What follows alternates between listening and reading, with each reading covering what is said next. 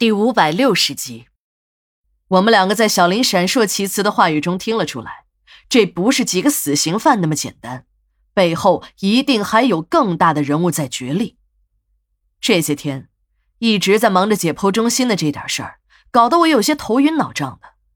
解剖中心监舍这一步让我们进入，对于我来说是个好事儿，也好把手头的工作处理一下。每年的这个时候，都会有不少民政学院的学生来实习。这些实习生的接待工作呢，是我和小赵两个人负责。这大半年下来，小赵虽然还没有资格当师傅，但由于他也是学生出身，接待起这些即将毕业的实习生来说，比我这个师傅还要得心应手。来实习的学生有很多，报名的有几十个人，但真正到馆里来现场实习的也就那么几个。更多的人只是想让我们殡仪馆里给盖一下章，这些人只是为了凑够毕业的学分，并没有把这个实习当成一次机会。我也当过学生，这些都能理解。这些学生在选择专业的时候心智还不成熟，等读了几年后，或是反感这种和尸体天天打交道的工作，或是早就有了更好的去处。毕竟人各有志嘛。虽然我们也有实习细则。那些不来实习的，我们管理可以不给盖章，但是没有人那么做。只要是找到管理的，管理都会在实习鉴定上盖章，并出具优秀的评语。当然，也有留下来实习的，不过很少。今年比去年还少，去年是四五个，今年呢只有两个，也是一对儿。那个男生叫橙子，女生叫小田。老王一看这两个年轻人，就说。哼，去年是四五个，只留下一个小赵，今年只有俩。嘿，这俩孩子呀，就知道躲在一边搞对象。我看呐，够呛，一个也留不住。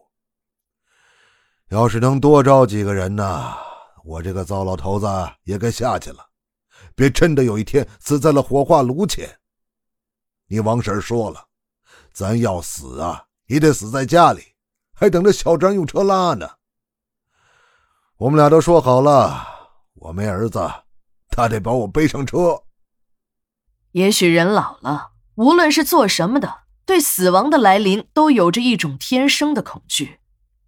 老王和尸体打了几十年的交道，按理说也应该看开了吧？可他也不例外，尤其是最近半年，老王的身体状况变坏。每天这腰啊都疼得要命，老王每每再提到死，便总是经意不经意的把自己给联想上，然后就是一阵莫名的悲伤。虽然馆里的老同事们都不怎么看好这两个实习生，但这两个人给我的感觉还是不错的，尤其是那个女生小田，胆子更是大，第一天进停尸间呢便跟着抬死人，一点也没有胆怯的样子，这让我很奇怪。便背后向小田打听，小田说，他的老家在南边的山区，还是少数民族，自己的父母啊都是寨子里的巫师，在他们那里，巫师都是负责寨子里死人下葬的，自己从小跟着父母干这个差事，而按照他们的习俗，那些装在棺材中的尸体都是葬在悬崖石壁里，把棺材从地面弄到悬崖上，那是一件很危险的事儿。做这一行的人呢，也都是把脑袋憋在裤腰带上吃饭的。在以前，寨子里的巫师还负责给山民看病，可现在寨子里有了正规的卫生所，有了专职的医生，也就用不着巫师了。父母的年龄大了，也不再干那种天天提心吊胆的活儿，早就把这安葬死人的差事交给后生们去做了。小田说：“别看自己的父母是巫师，可却是开明的人。”从小就让小田读书，还告诉小田以后要到外面寻找自己的生活，不要在这种闭塞落后的地方过一生。我有点好奇，还问起了他说的那些葬在悬崖上的棺材，是不是就是电视里报道的那些悬棺？小田听后哈哈一笑说：“ 你电视里说的也太玄乎点了，谁家能把先人的棺材挂在那种地方风吹日晒的？再说了。”哪有那么多年不烂的木头？那些都是地方政府为了提高知名度，把那里的旅游资源开发出来做的秀而已。你们还真的当真啊？